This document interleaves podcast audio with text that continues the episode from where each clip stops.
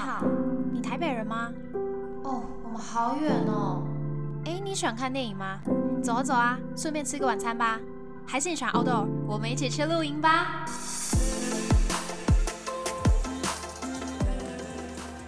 大家好，欢迎来到交友雷达站，我是 Darby。疫情呢影响生活已经非常久了嘛，那其实刚在疫情爆发到开始，很多人确诊，就会在论坛上、D 卡上看到很多人发说，哦，男友因为我确诊提分手啊，或者是我因为确诊被分手，我们两个撑不过疫情隔离，必须远距离。分手之类的文章，不知道大家有没有看过？虽然我们今天要聊的主题呢不是疫情，但是这个切入点也可以做连接。想要来聊聊的是异国恋、远距离、跨国婚姻的故事。那首先，我们先欢迎一下今天的来宾 Ellie，可以先请自我介绍，然后分享一下自己的自媒体账号吗？Hello，Darby。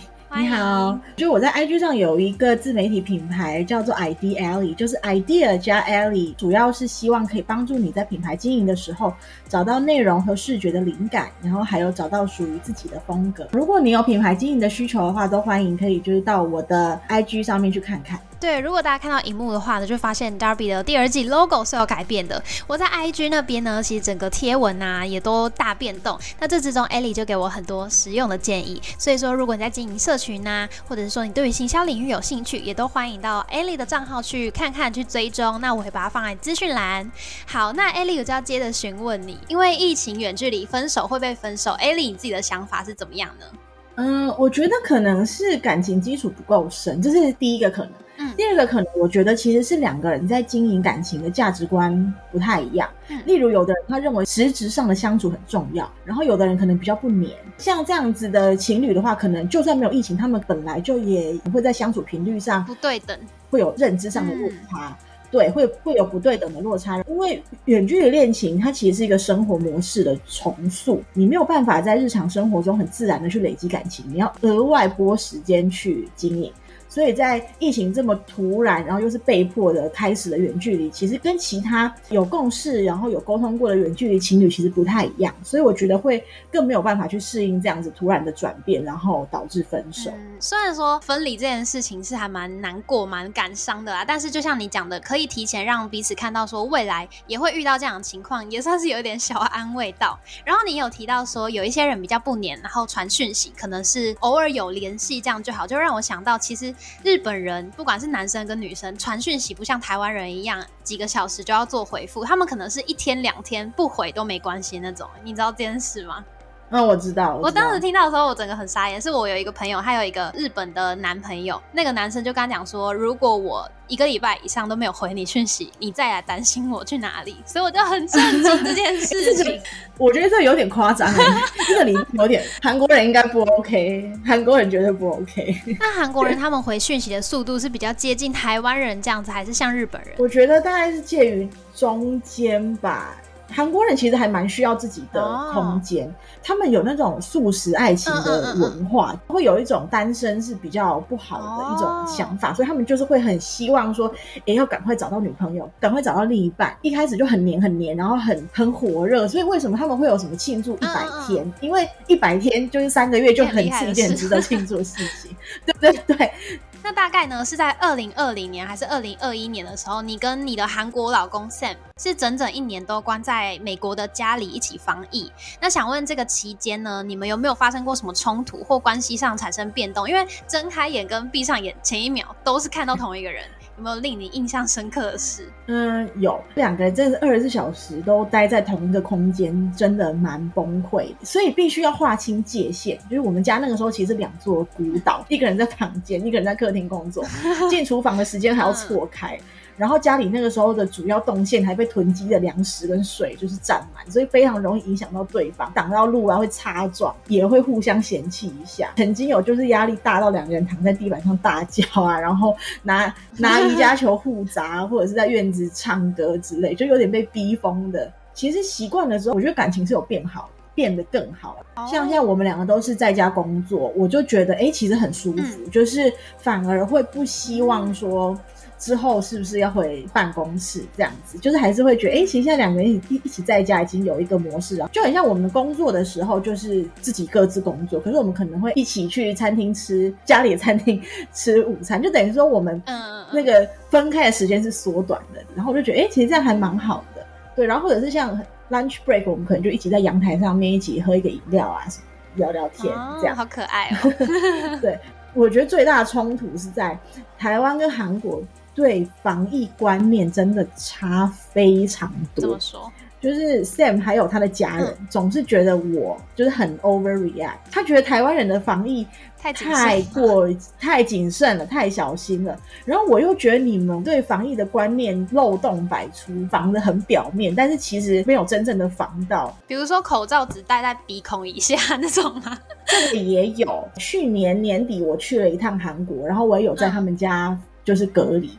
然后我那个时候一到他们家的时候，我是搬着就是那个政府韩国政府给我的那个那个食物箱，然后我就进房间，然后我就想说，对我要在这个房间里面关自主隔离十天，对。然后就我婆婆就跟我说，哎，出来吃饭啊，然后可以可以这样吗？然后然后就对对对，因为他们就觉得隔离这件事就是字面上的意思，隔离就是你我这个人我要隔离，我不能出去，就这样。对。他们要怎么样？他们要不要跟我在一起是他们的事。什么意思？就是对，你看这样就是没有隔离到，可是他们就是他们不会想到这一层，他们就只会觉得说，哎，政府是叫你隔离，所以是你不要离开这个家，你就是隔离，那其他人没事。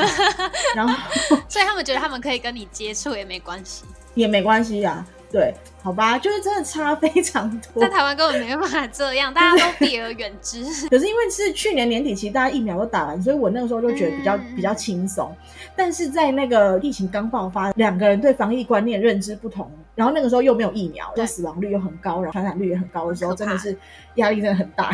就是对，一定会吵架。可能两个人有吵架的时候，又没办法有距离可以远离对方，感觉就很阿展，就看怎样对方都不顺眼，非常对。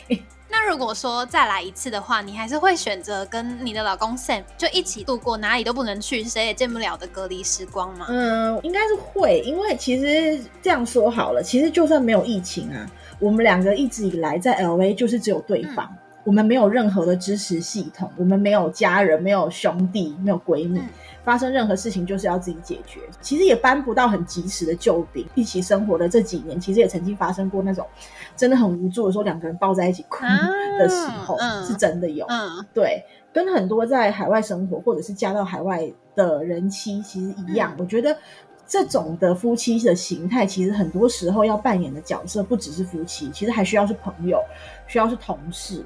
需要是伙伴，而且有时候甚至是家长的身份，就是在对方需要有那个情感缺口的时候，你你需要去当那个角色。对，所以我觉得已经蛮习惯像这样子的模式。所以如果你问我要不要再一次，我觉得其实 OK。嗯嗯嗯嗯。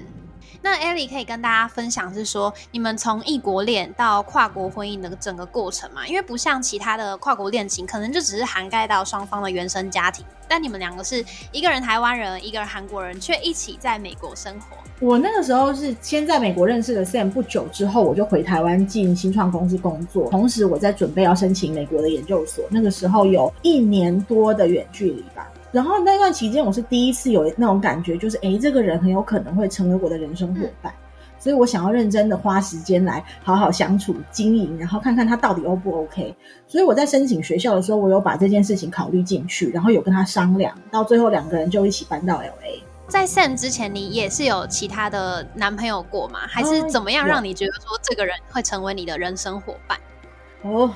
好问题，我觉得主要是相处的感觉。之前当然有别的男朋友，但是之前的男朋友，我觉得就是求学时期的，就是交的那种男朋友。就是他当初他是他带着弟弟来，所以他其实一直都是照顾弟弟的角色。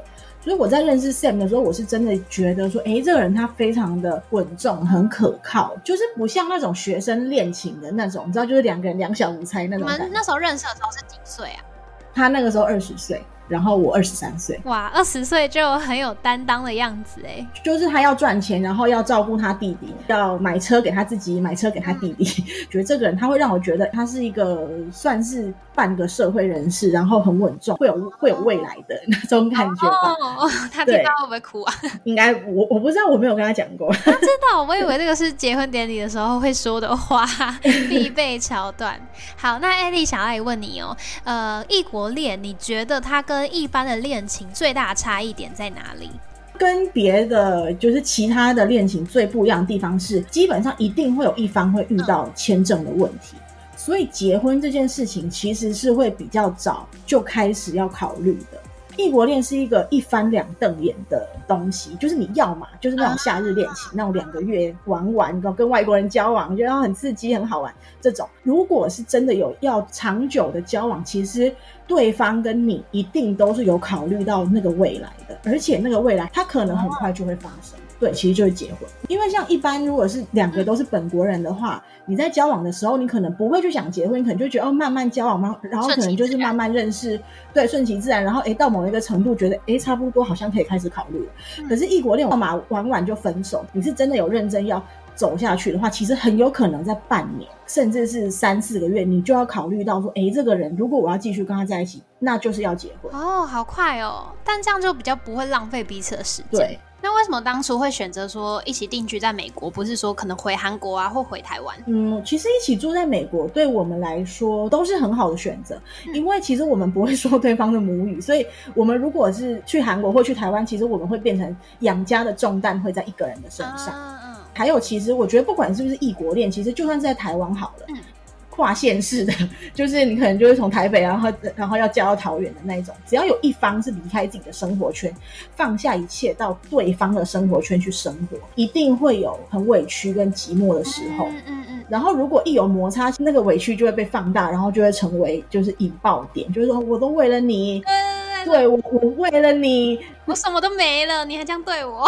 对对，所以我觉得一起在第三国生活，其实就是两个人都很寂寞，两个人也都很委屈，所以两个人会很有革命情感，重新开始的感觉。嗯，对。那当然坏处其实就是我们要回家的时候有两个国家要回去。对，就是其实你知道，一年像这样子跨州的旅行，其实你不可能是一个十天或者是一个礼拜可以搞定的事情。嗯，对。然后你在一年之内，你还有两个国家要回，基本上非常的不切实际。所以在时间的分配上是需要取舍的。嗯，所以其实说实在，我已经做好这一辈子应该都不太可能有机会去国外旅行的一个心理准备，因为我会希望，如果我有假，我还是会希望回韩国或是回台湾。那你会觉得这个牺牲对你来说蛮委屈的吗？还是说对方 Sam 也有这样的感觉吗？嗯。我觉得是双方都有一个认知吧，因为就是你知道我们的父母还有阿公阿妈，你知道就慢慢在变老，所以我们就会觉得说啊，其实我们大部分的生活都已经在国外，那是不是一有空就是应该要多回家，就是陪陪家人这样子。嗯，就我觉得异国婚姻真的是一个就是快乐与忧伤并存的。嗯，你要回去找家人的时候，表示你要离开老公，而且这个离开不是那种说哦那种周末回去两天那种，而是可能是一个月两个月的那一种。因为像我跟 Sam 就是在在韩国一起生活，也也很开心。然后我公婆也很疼我。然后我要离开韩国的时候，我也觉得啊，好舍不得哦。之后回台湾之后，可能三个月见不到他们，Sam 就会跟我说：“没关系啊，你要回台湾，你要见到你家人啦。”我回台湾，然后就是跟我家人一起相处。过了大概三四个月之后，我要回美国，然后我又很难过。我爸妈也是说：“没有，没关系啊，你回去你又要见到 Sam 了。你在开心的同时，你又会有觉得失去的感觉。”对，因为其实每一次的分开都是真的分开，是隔着海洋和时差的分开。对，我觉得这应该是我就是这一辈子可能都过不去的一个结，就是因为你知道，就是我的牵挂就是。我我觉得也是很好命啊，就是爱我的人在这个就是世界各地，那就我的牵挂就是也在世界各地。哦，我觉得异国恋是一个还蛮伟大的事哎，就听到这里会觉得有点想哭。会有辛苦的地方，然后也会有寂寞的地方，但我觉得现在就是也只能安慰自己说，反正我们都有赖啊，然后每天可以就是都聊天啊。我觉得跟以前在海外生活比起来，我觉得已经好很多。嗯嗯，以前还没有那么方便，跟科技没那么进步的时候，我觉得其实也是给彼此空间啊。就是跟老公分开这么久，我觉得当然也会有难过跟想念他，但是。同时你又有自己的生活，有点小伪单身的感觉。对，跟朋友啊，然后可以好好的跟妹妹啊，跟跟爸爸妈妈相处啊，我觉得也很好。当初你的爸妈知道你交了一个韩国的男朋友的反应是如何呢？嗯，我爸妈其实一开始很震惊，然后他们也会担心市面上流传的刻板印象，例如说韩国人是不是很大男人啊这样。嗯嗯嗯。那我其实就要多跟他们沟通，说你你相信一下你女儿好不好？我我怎么可能会是那种会被欺负的人呢？嗯，对啊，那。那也不会，那当然也不会选择就是很大男人的人呐。那还有就是可能要多跟他们分享一些我跟 Sam 聊天关于观点还有价值观的部分，让他们从旁去认识到他。那最后当然就是邀请 Sam 来台湾玩一趟，然后让他们认识一下。因为 Sam 其实他本人就是一个很乖、很有家教、很有长辈缘的一个一个孩子。大人比我们有智慧跟有眼光太多，所以我觉得他们其实是可以从谈吐跟气质大致上去判断出来说，哎，这样是什么样的人。后来就蛮放心让我们交往。好，两方都需要搬离从小到大生长的地方，然后到新的国家去居住下一半辈子。想必你们一开始就一定有很多的挣扎。那当初你的内心有过哪一些考量啊？或者是说你们两个有为这个做一些商讨，然后让你下定决心要做这件事？其实，因为我们两个都是留学生嘛，所以其实，在海外发展本来就是未来有可能的选项之一。那我挣扎比较多，其实真的是比较结婚的部分。其实本来是没有想过我人生中会有婚姻这件事情，其实有点怕。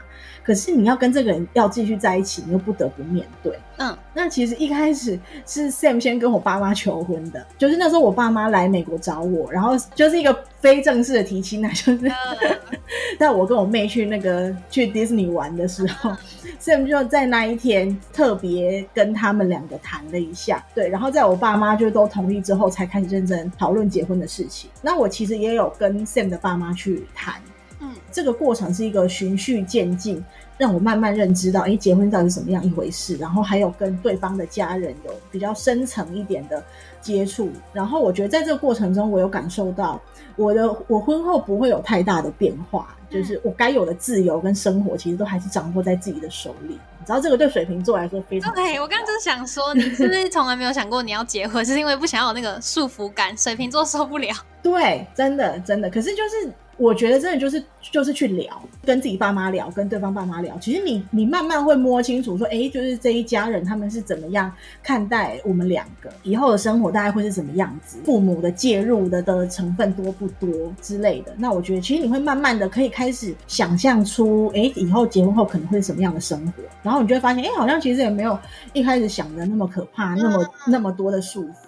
这个后来就就嗯对，所以我觉得后来就是慢慢的就是有让我进入这个状况。嗯，比较放宽心的可以去接受整个情形。那也是因为我觉得你们两个遇到对的人，可以彼此沟通，或者是在有一些问题的时候可以去化解吧。不然有一些人可能也没办法，然后结果在谈婚事的时候就分手了。哦，对。那艾莉，其实你在你的贴文有一篇呢，是你的生日暨情人节贴文，就在同一天。然后你就分享过你妈妈说过一句话，让你可以度过呢婚姻中想要抱怨啊很多心累的时刻。那句话就是 说，将婚姻当中两。两个人的相相处比喻成星星跟太阳，然后想要翻白眼啊，两个人闹矛盾需要克服的时光就是数不完的星星。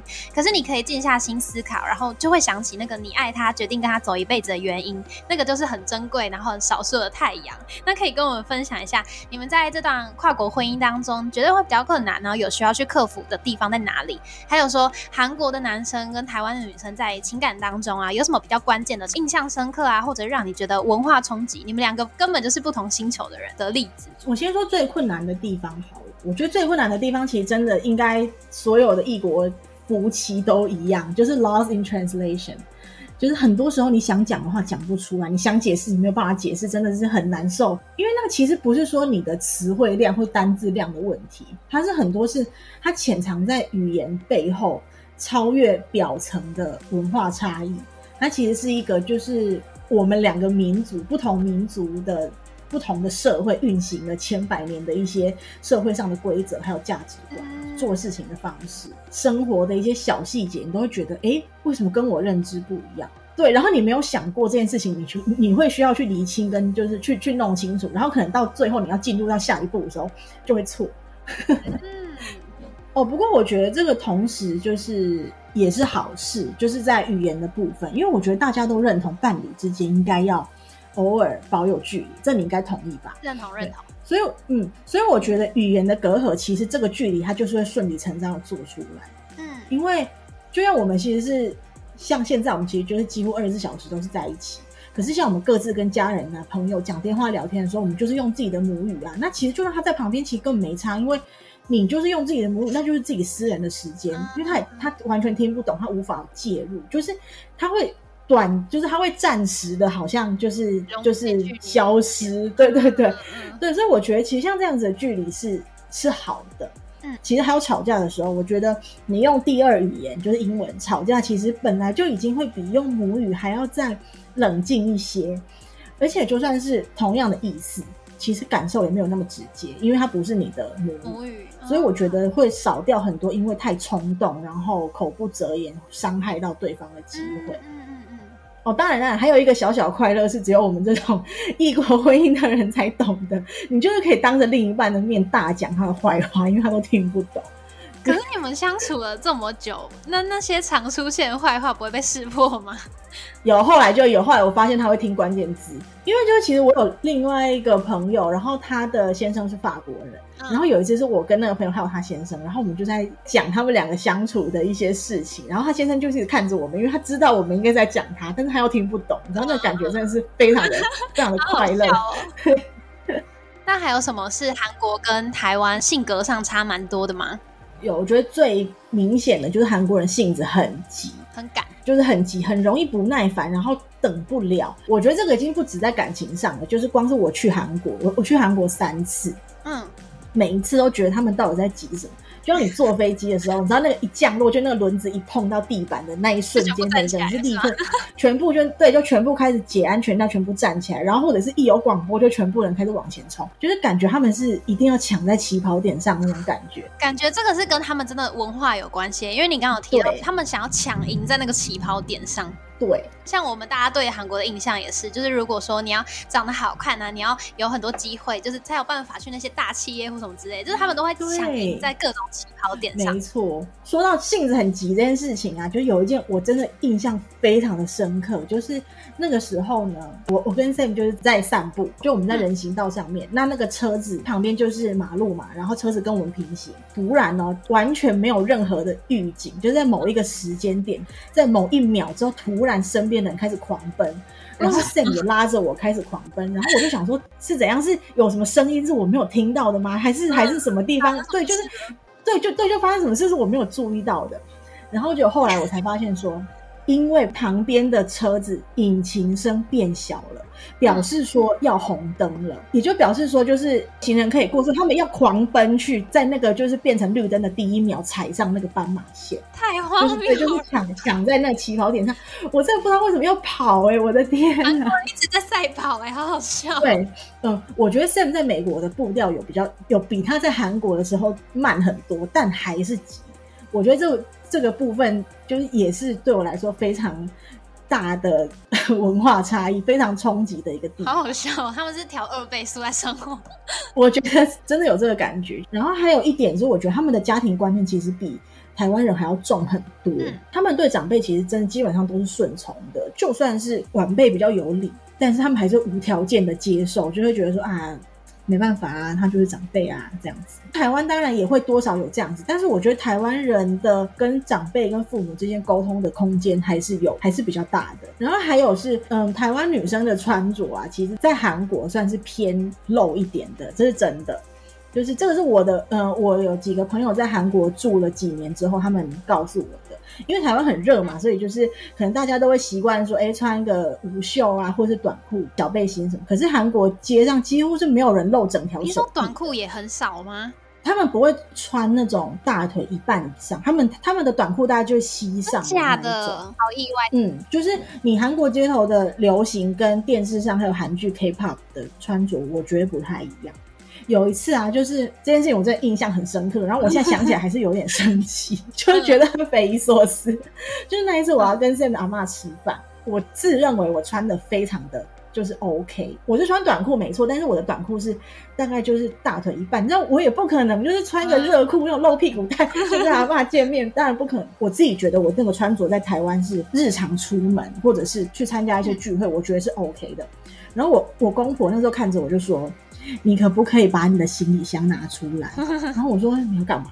他说：“我们帮你挑一件可以去跟阿妈见面的衣服。”然后他们就是把所有的衣服拿出来，然后还拿出他们自己的衣服，就我婆婆的衣服，还有 Sam 的衣服，就是要帮我搭出一个很得体，然后很就是很保守的一个穿搭，要去跟阿妈见面。然后我我公婆还一直安抚我说：“还是这一次，就这一次，你委屈一下。”就是凑到最后就穿的很像要去开会，就是那种西装裤，而且明明就只是去阿妈家烤肉，然后我穿的像要去开会一样，在他们家烤肉，也是很匪夷所思。但是那一次就有过关，对，所以就是我觉得他们对于。长辈的公婆的长辈，他们也是很顺从，他们就觉得阿妈不喜欢这样，那我们就不可以这样子。嗯嗯嗯，对，我搭，我觉得很意外，因为我都觉得好看的背心、好看的短裤，全部都是说是韩货，然后结果韩国街头竟然没人这样穿。没有，其实我觉得你可以注意一下他们的长度，觉得他们好看归好看，可是他们的背心，他们可能外面会会搭，或者是他们的裤子其实不会是像台湾的那种热裤。嗯嗯，这么他们的他们的短裤其实对，其实没有很短。哦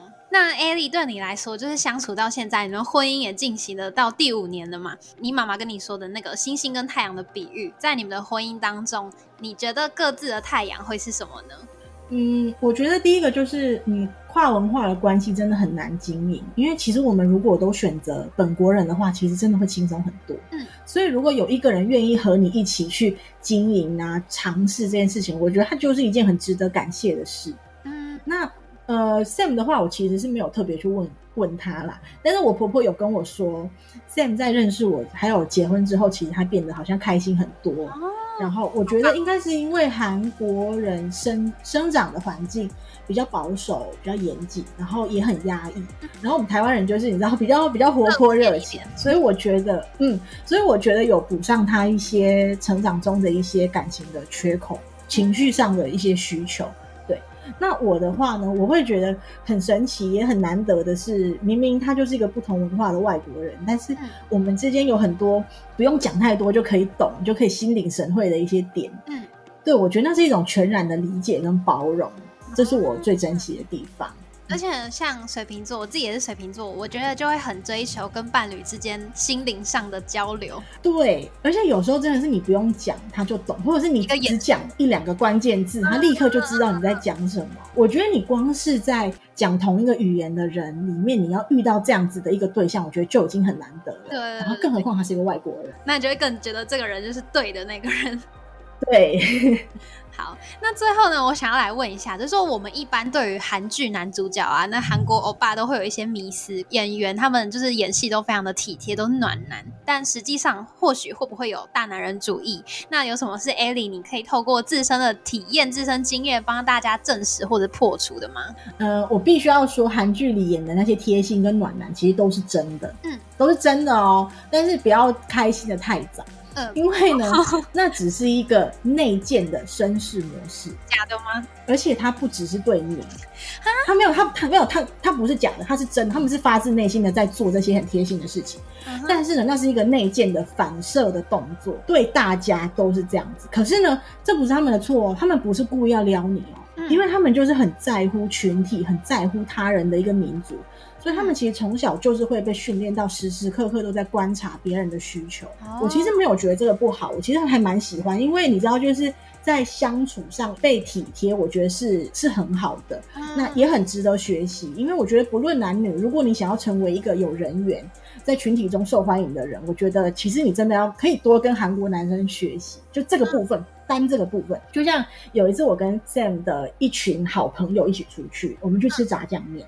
然后你知道，因为吃吃吃炸酱面，就是你知道，就很容易就是就是嘴巴会吃的脏脏的，嗯，对。然后我大概吃到一半的时候，我就开始在想说，哎，我要找纸巾。然后我对，然后我头才抬起来哦，就已经有一个男生，就他的朋友把纸巾递到我面前。啊，好贴心！你不觉得这很重吗？就是就是觉 得哦，好贴心。对，可是对他们来说，那就是一个很自然的行为，因为要去吃炸酱面，所以一定会有人有这个要擦嘴巴的需求，他们会先想到。然后在有人一有需求的时候，他们可以立刻反应，而且不是 Sam 本人这样子对我，因为 Sam 那个时候他在就是他正在跟他的好兄弟们聊天，很开心，对，因为他很久没有见面，然后他那个时候就完全没有在管我，然后反而是他的兄弟们在照顾我，但是。这个是完全没有任何那种什么暧昧或者要聊，没有，他们就是非常的自然的，很很很体贴的一个行为，所以我觉得好的行为。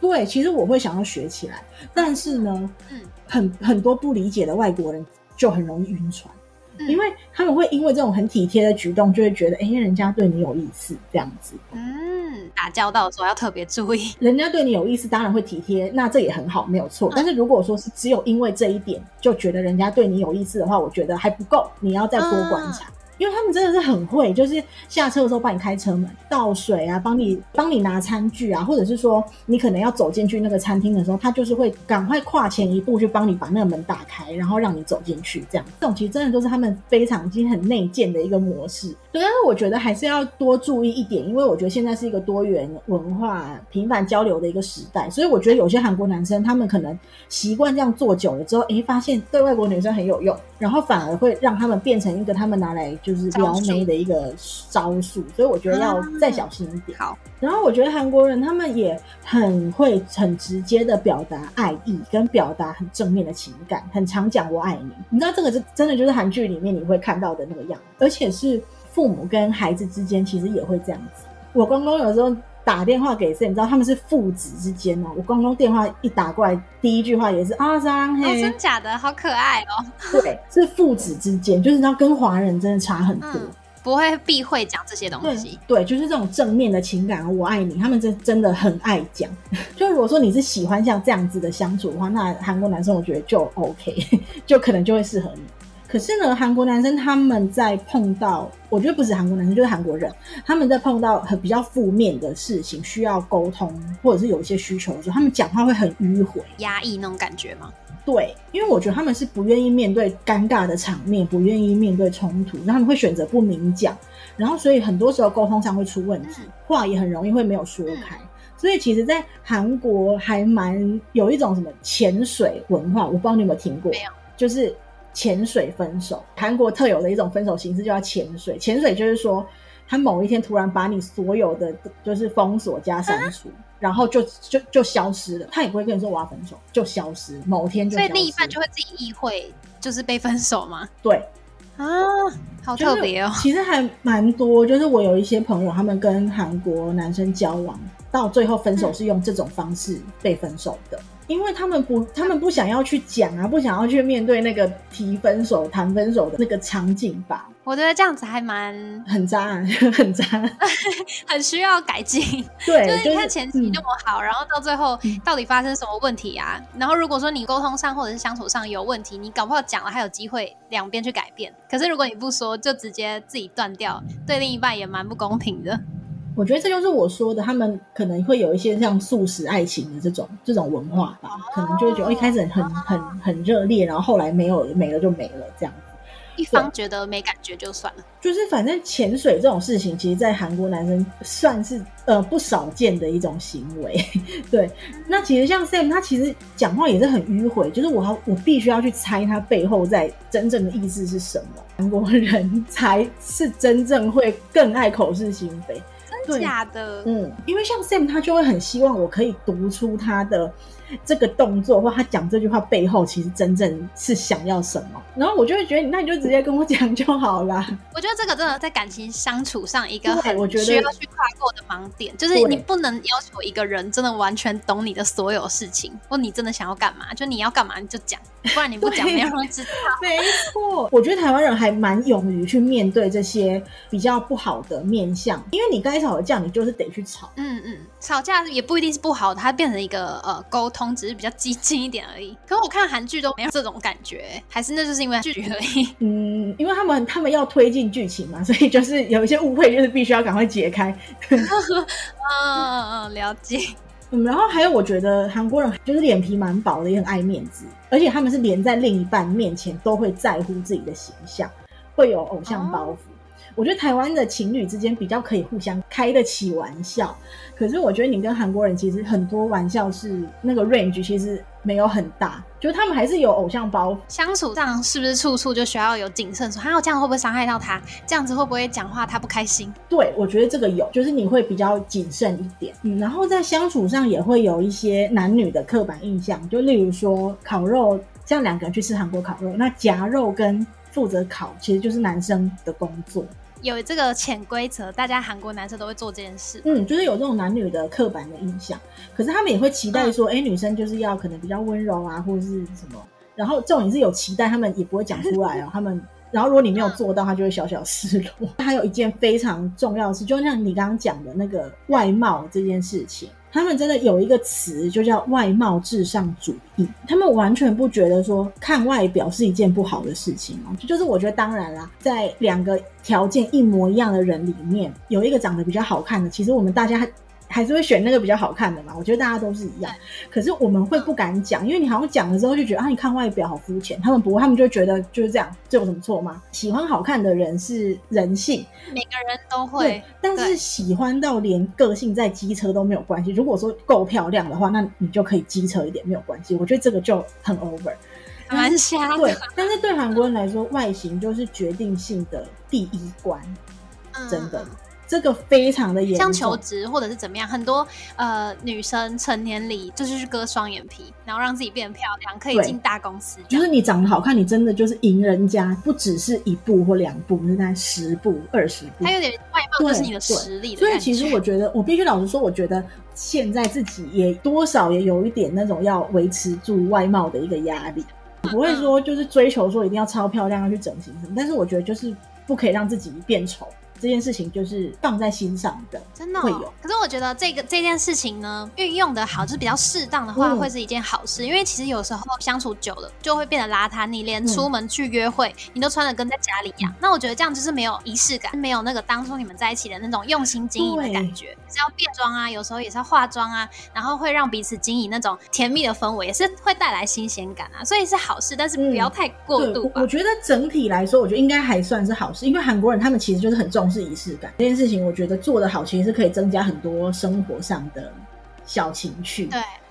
嗯，美感对，所以我觉得这也是为什么韩国人他们他们的美感就是真的比我们还要好，因为他们就是会很 care 这些小细节。这个其实也跟刚才你说到说，呃，他们是内建的那个绅士，我觉得也有点关联呢，因为他们就是会去体贴到你有怎么样的变化，你有怎么样的心思之类的，然后呃，注意你的不一样，然后可能也有人就会因为这样子也陷下去，有可能，有可能。可是相反的，如果他韩国的男生有什么改变，你没有注意到，他们会伤心。他们还蛮细腻的，哎，就是整个国家都双鱼座。我觉得，对，我觉得是，哎，你说，哎，你说的很好。对，我觉得他们整个国家都双鱼座没有错，真的。我觉得我以上讲的都是从我自己还有身边的朋友们认识到的，但是我还是要强调一点，就是不管你来问我，还是一些就是你认识的呃韩国人妻，就是嫁给韩国人的台湾人。他们其实大家都会跟你说，啊，我们其实是比较幸运，遇到比较照顾自己的男生。大部分的韩国男生可能都没有那么好，像我刚刚讲的一些行为，我相信你也没有办法接受。那像这样子的行为，台湾人没办法接受，都走不到最后。不是说所有的韩国男生都是这样子，只是目前是我听到的比较多是像这样子。那当然，Sam 也也有一些特质也是符合我刚刚讲，但是我觉得无论如何，真的都还是。不要管他是哪一国人，就是要以自己的考量，自己到底快不快乐？自己对对，没错，以自己的内心的的舒适为主，然后再去跟眼前人交流，然后你才有办法去判断说，哎，这个人他到底适不适合你。好，那今天谢谢艾莉来到教雷达站，跟大家分享你跟韩国老公 Sam 一起经营异国恋、跨国婚姻的故事，非常的精彩。而且刚才听到真的很感动，觉得太伟大，都要跪了。后来呢，还帮我们破除了一些韩国欧巴的迷思，就欧巴虽然暖，但他是中央空调。没有啊，没有，那个也是一个好的表现。但大家就是要提高标准，然后好好的去用雪亮的眼睛看清楚，好不好？OK，那这里是教雷达站，我是 Darby，我们再次谢谢。Ellie，拜拜，拜拜。